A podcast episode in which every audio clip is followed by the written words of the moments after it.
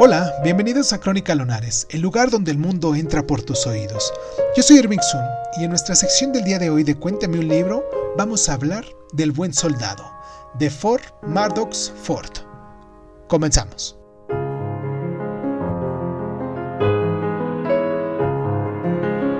Nunca había sondeado las profundidades de un corazón inglés.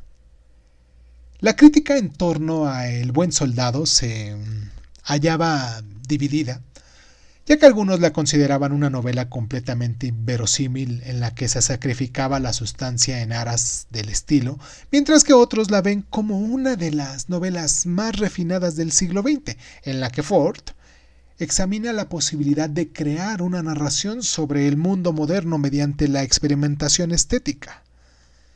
En este libro, que es el mejor ejemplo del llamado estilo impresionista, tiene su mayor exponente en el propio Ford.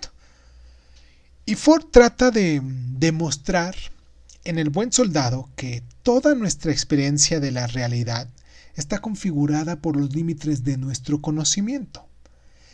Narrada exclusivamente desde el punto de vista de John Dowell, un americano rico y ocioso, el buen soldado muestra hasta qué punto varía la conciencia de la realidad de Dowell a través de la medida que comprende y conoce mejor los acontecimientos del pasado.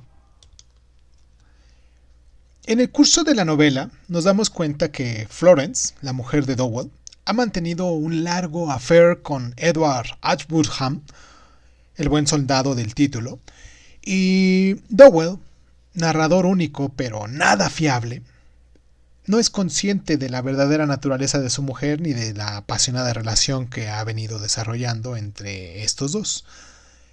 Nos describe pues también su idílica amistad con los Ashburnham, pero cuando descubre el engaño, tiene que volver a empezar y tratar de contar de nuevo la historia de su amistad.